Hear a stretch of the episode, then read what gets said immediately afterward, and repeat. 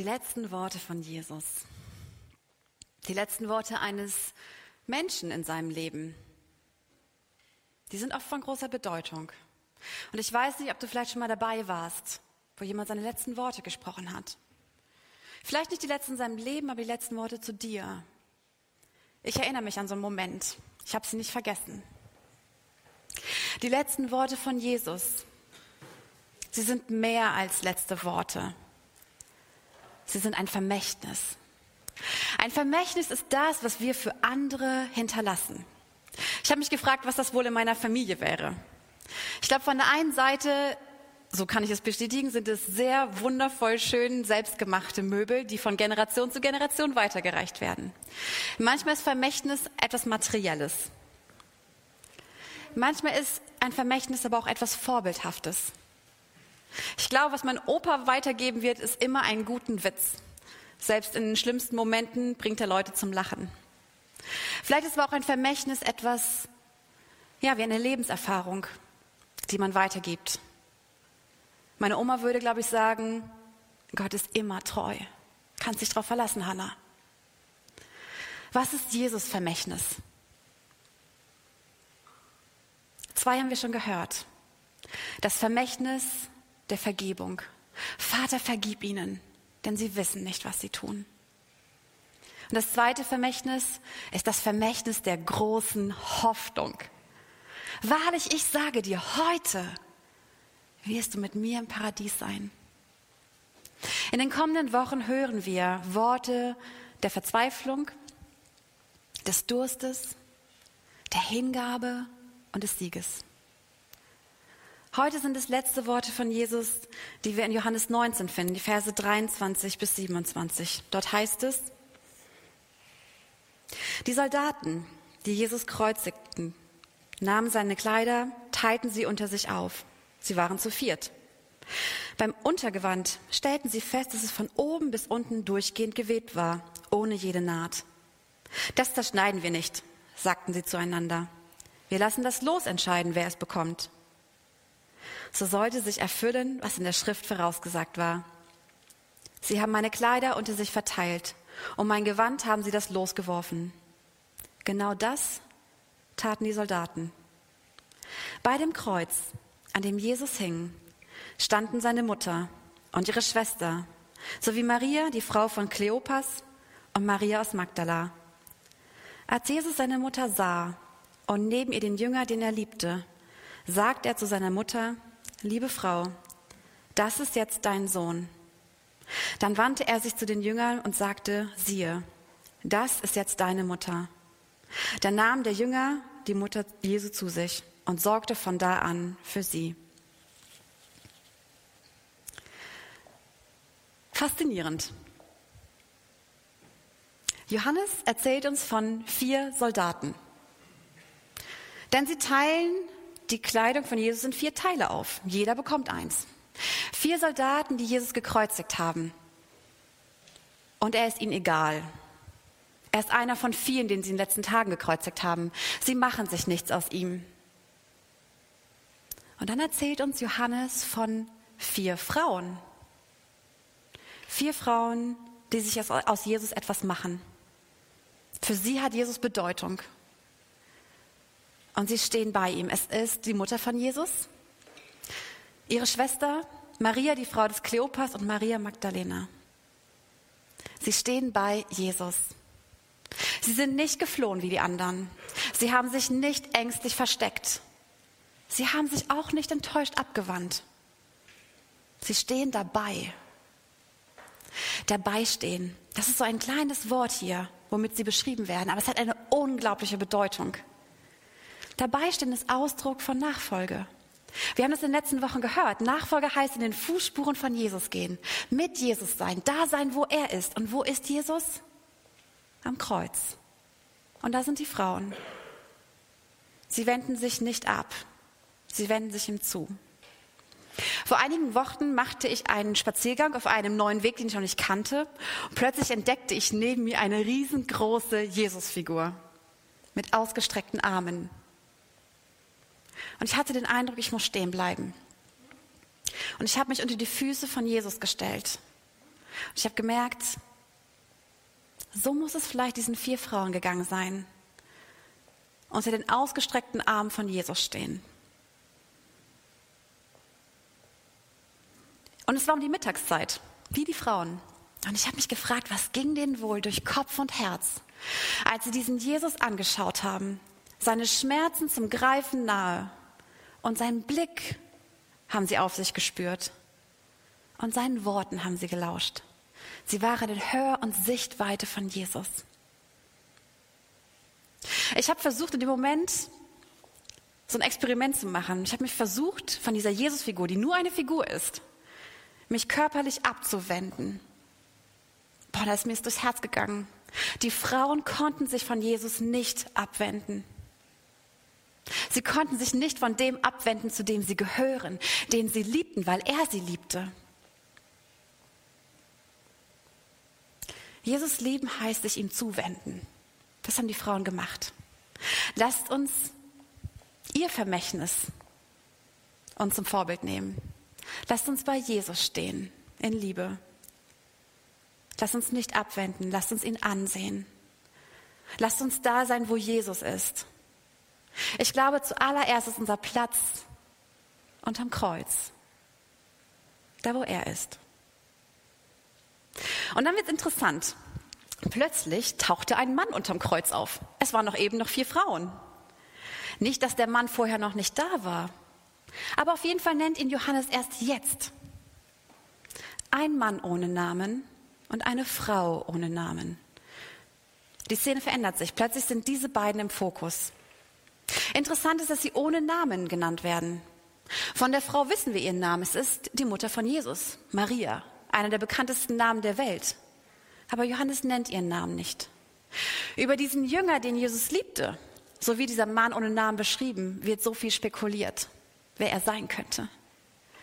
Und ich glaube, dass wir manchmal über Dinge spekulieren, auch in der Bibel, die nicht von Bedeutung sind. Und wir kratzen an der Oberfläche und verpassen dabei, worum es eigentlich geht.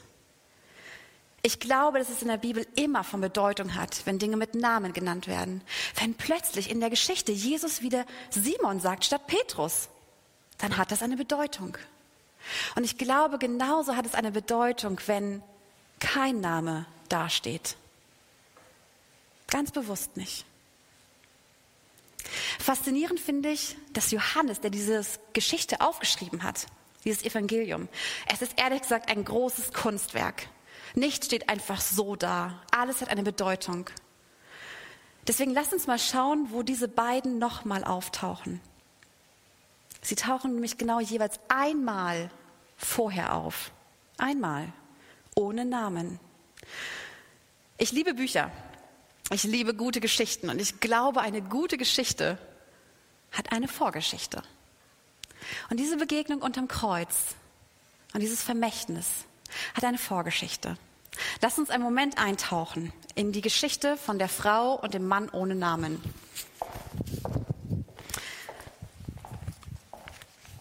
Das ist die Frau ohne Namen, die Mutter von Jesus. Wir entdecken sie das erste Mal, das einzige Mal vorher bei Johannes in Johannes 2, bei einem großen Fest. Dort heißt es, zwei Tage später fand in Kana, eine Ortschaft in Galiläa, eine Hochzeit statt. Die Mutter Jesu nahm daran teil und Jesus selbst und seine Jünger waren ebenfalls unter den Gästen. Während des Festes ging der Wein aus. Da sagte die Mutter Jesu zu ihrem Sohn, Sie haben keinen Wein mehr. Jesus erwiderte, ist es deine Sache liebe Frau, zu mir zu sagen, was ich zu tun habe? Meine Zeit ist noch nicht gekommen. Da wandte sich seine Mutter zu den Dienern und sagte, tut, was er immer, was immer er euch befiehlt.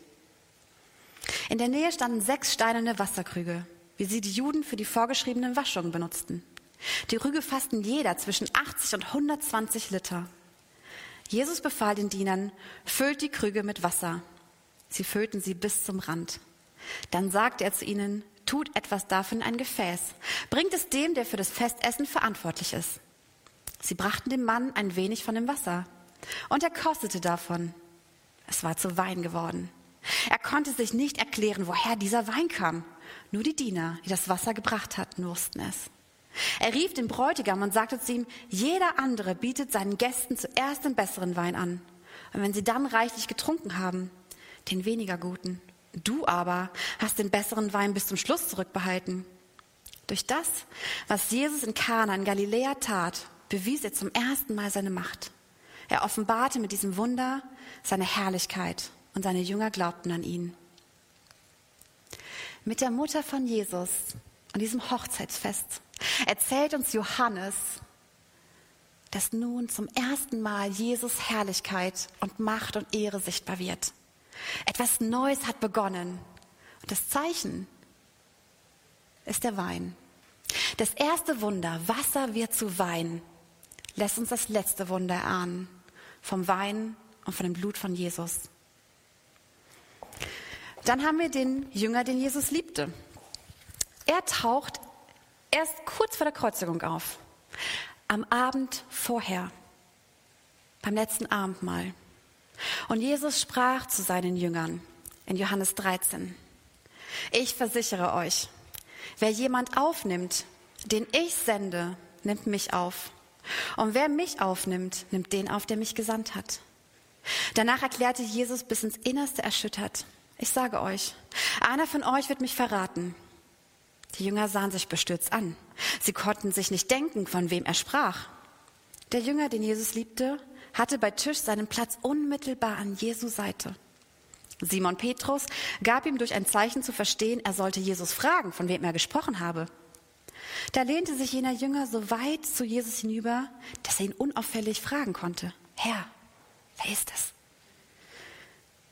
Ich werde ein Stück Brot in die Schüssel tauchen, antwortete Jesus, und der, dem ich es gebe, der ist es.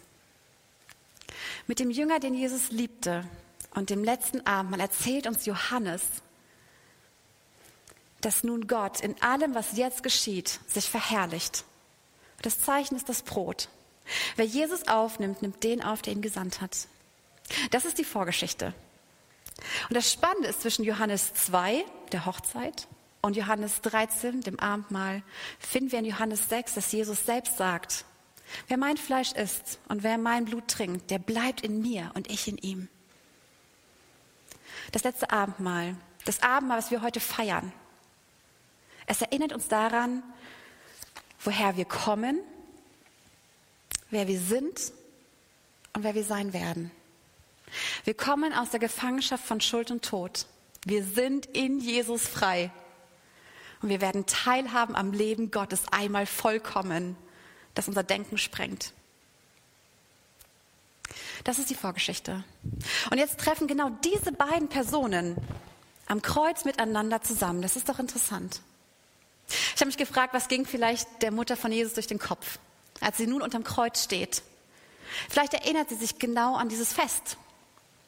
Und vielleicht sagt sie für sich innerlich, das ist mein Sohn den ich auf so besondere Weise zur Welt gebracht habe, über den diese großen Verheißungen ausgesprochen worden sind. Eine ist wahr geworden, nämlich die über mich, dass ein Schwert durch mein Herz gehen wird. Verliere ich mit Jesus meine Familie. Der Jünger, den Jesus liebte, vielleicht hat er unterm Kreuz an den Abend vorher gedacht. Das ist mein Jesus dem ich so nahe bin, neben dem ich saß, mit dem ich Tag und Nacht zusammengelebt habe. Und es ist wahr geworden, er wurde wirklich verraten. Verliere ich mit Jesus meine Familie? Diese beiden ohne Namen stehen unterm Kreuz von Jesus. Und dann spricht Jesus sein Vermächtnis, seine letzten Worte. Jesus sieht sie an und sagt zu seiner Mutter Frau, das ist dein Sohn. Und zu dem Jünger sagt er, siehe, das ist deine Mutter. Jesus sieht sie an. Was liegt wohl in seinem Blick, habe ich mich gefragt. Fürsorge, Mitgefühl, Verständnis oder vielmehr Glaube und Hoffnung und Liebe. Wenn Jesus sie ansieht, dann heißt es im Griechischen immer, es ist nicht nur ein Sehen mit den Augen, sondern ein Kennen. Er kennt sie. Sie gehören zu ihm. Er liebt sie beide. Er liebt seine Mutter auf eine ganz natürliche und menschliche Weise. Das ist seine Mutter. Er hat eine menschliche Beziehung zu ihr. Und er liebt seinen Jünger. Er hat eine geistliche Beziehung zu ihr. Und jetzt ist sein Vermächtnis eine Adoptionsformel, die es damals schon gab. Derjenige, der Beziehung ermöglichte. Die Eltern sagten, du bist mein Sohn, du bist meine Tochter. Und damit war das offiziell. Aber hier ist das anders. Nicht die Mutter sagt, du bist mein Sohn. Und auch nicht der Jünger sagt, du bist meine Mutter. Jesus, der gekreuzigte, der Sterbende, schafft Beziehung. Er spricht. Er spricht und es geschieht, wie am Anfang der Schöpfung. Er ruft Gemeinschaft ins Leben hinein und es ist da. Nicht Dagewesenes lebt. Schöpfung aus dem Nichts. Jesus schafft Gemeinschaft, Adoption, Familie Gottes. Und es ist keine natürliche menschliche Beziehung. Es ist so faszinierend. Jesus sagt nicht, Mutter, das ist übrigens dein Sohn. Er sagt Frau. Er will seine Mutter gar nicht daran erinnern, dass sie blutsverwandt sind. Nein, es geht um eine ganz andere Beziehung. Und er hat die beiden schon vorher darauf hingewiesen, seine Mutter und auch seine Jünger. Wir haben es vorhin gehört. In den anderen Evangelien finden wir, wie die Mutter und seine Brüder Jesus suchen während seiner Dienstreise. Und die Leute um ihn herumstehen, sagen, hey, Jesus, deine Familie sucht dich. Und Jesus sagt, wer ist meine Familie? Wer ist meine Mutter und wer sind meine Brüder? Und dann finde ich es faszinierend. Er streckt seinen Arm über seine Jünger aus und sagt, ihr seid meine Brüder. Alle, die den Willen des Vaters, der im Himmel ist, tun, sind meine Brüder und meine Schwestern und meine Mutter. Diese Gemeinschaft hat Jesus im Sinn, als er vom Kreuz sein Vermächtnis ausspricht und sagt, das ist deine Mutter, das ist dein Sohn. Familie Gottes. Verbindung, nicht Blutsverwandtschaft. Verbindung Jesus selbst. Im Namen von Jesus sind sie Familie Gottes. Verlieren sie mit dem sterbenden Jesus ihre Familie? Nein. Durch sein Sterben erweitert er ihre Familie auf eine Dimension, die sie vorher nicht denken konnten. Verbunden durch ihn selbst. Familie Gottes. Das hat Jesus im Sinn. Das hat Jesus im Sinn. Familie Gottes. Darum geht es. Lass das Moment für dich durchsacken. Es geht um Familie Gottes, adoptiert sein. Jesus ruft seine Mutter und den Jünger in diese Familie hinein. Was haben die beiden gemeinsam, habe ich mich gefragt. Beide sind von Jesus geliebt. So auch du und ich. Das haben wir gemeinsam. Beide stehen bei Jesus am Kreuz. Das dürfen wir auch. Das haben wir gemeinsam. Und so lädt uns Jesus ein in diese Gemeinschaft, in sein Vermächtnis. Dann habe ich mich gefragt, Familie Gottes, was ist im Kern, was wir wirklich gemeinsam haben? Jetzt so wirklich im Kern, was haben wir alle hier und ihr alle, die mit von zu Hause zuseht und alle, die zur Familie Gottes weltweit gehören, was haben wir gemeinsam? Ich glaube zwei Dinge. Meine Schuld und deine Schuld. Und mein Wunder der Vergebung und dein Wunder der Vergebung. Man könnte auch sagen, Herzlich willkommen in der Gemeinschaft voller Sünder, die Vergebung erfahren haben und immer wieder erfahren. Herzlich willkommen. Ich habe mich letztens mit einem guten Freund darüber unterhalten, dass wir versuchen in unserer Welt, die so komplex ist, immer die Dinge zu trennen. Schwarz oder weiß, entweder oder. Weil wir denken, dass es auf den ersten Blick einfacher ist.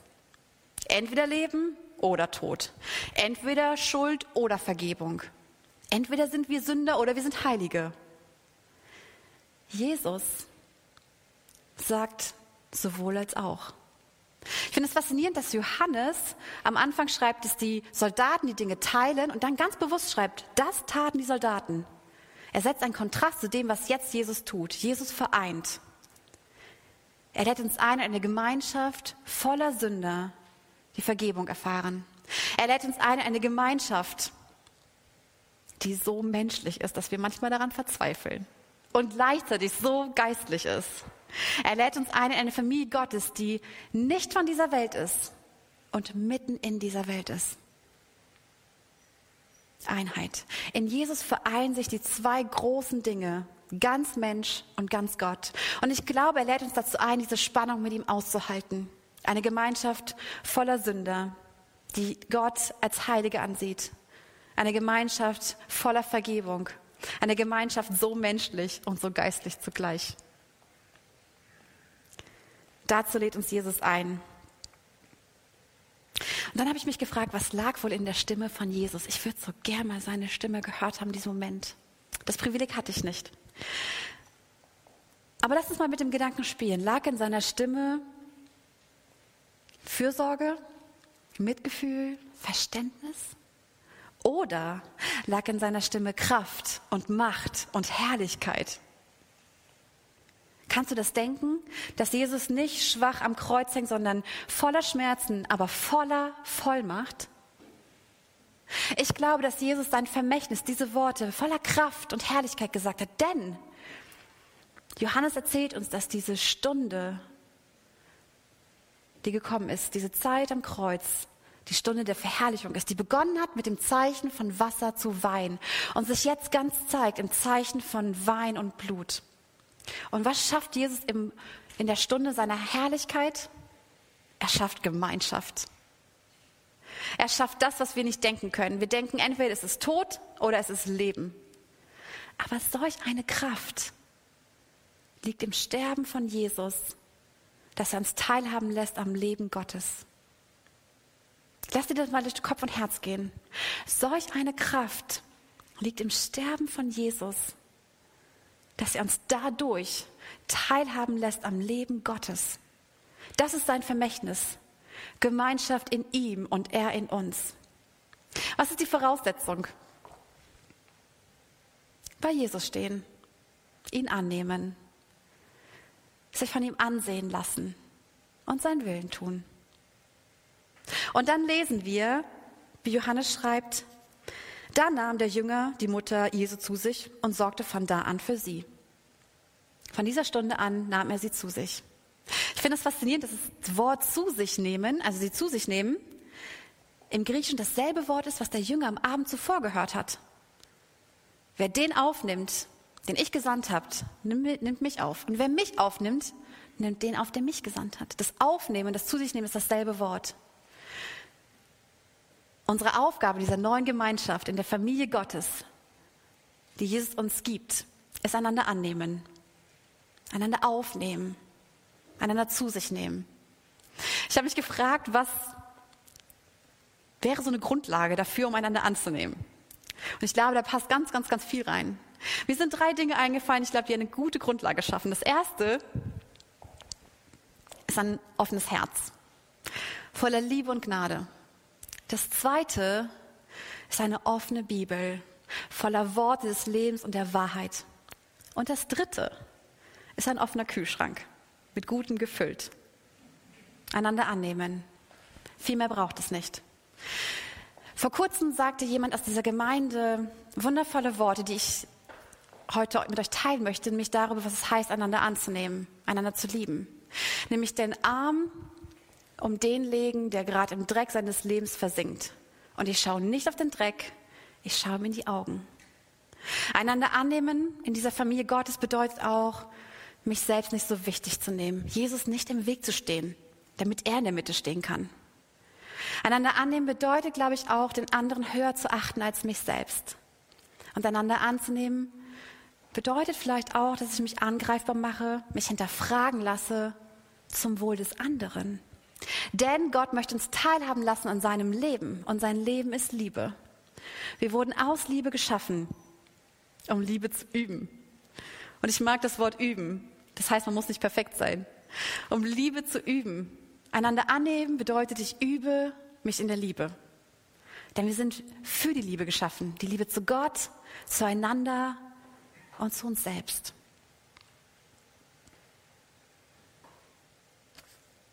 Darum geht es.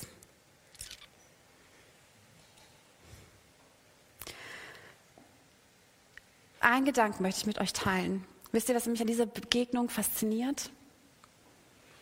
Das ist mir am Anfang nicht aufgefallen. Aber ich glaube, da liegt eine unglaubliche Tiefe drin. dass diese Gemeinschaft, die Jesus uns schenkt, diese Familie Gottes, unterm Kreuz beginnt, gibt mir eine Freiheit und eine Leichtigkeit und eine Schönheit, die ich nirgendwo sonst finde. Sie beginnt nicht dort, wo alles perfekt ist und wo alles läuft, sie beginnt unterm Kreuz. Das bedeutet aber auch, dass ich meine Aufgabe in der Familie Gottes einander annehmen, genau dort anfange. Ich fange sie an unterm Kreuz, in den ausgestreckten Armen von Jesus, in seinem Wort. Da nehme ich den anderen an und dann nehmen die anderen mich an, aus der Vergebung von Jesus heraus. Da beginnt Familie Gottes. Mitten im Sterben beginnt Leben. Jesus Vermächtnis, Gemeinschaft voller Vergebung und voller Liebe, Adoption in seine Familie und das Zeichen ist Brot und Wein. Und das ist kein neuer Gedanke. Im ersten Kapitel der Bibel entdecken wir Gottes große Absicht, seine Geschichte. Als er die Welt gemacht hat, gab es nackte Intimität, volles Vertrauen zwischen den Menschen und Gott. Und im letzten Kapitel, in den letzten Kapiteln der Bibel, entdecken wir, dass Gott uns genau in diese Art des Lebens zurückführt, sie sogar vollendet, vollkommen macht. Absolute Vertrauensintimität mit Gott. Und dazwischen, mittendrin, da ist Jesus mit den ausgestreckten Armen, der dich adoptiert in seine Familie hinein. Sein Vermächtnis, er in dir und du in ihm. Lass uns, lasst uns zu ihm stellen. Lass uns ihn anblicken und mit ihm reden. Ich lade euch zum Gebet ein.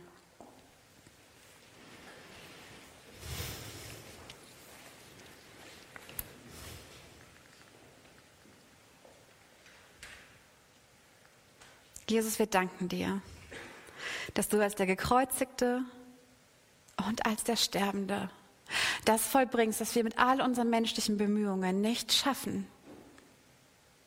Du beschenkst uns mit Vergebung unserer Schuld. Und du lädst uns ein in eine Gemeinschaft voller Leben.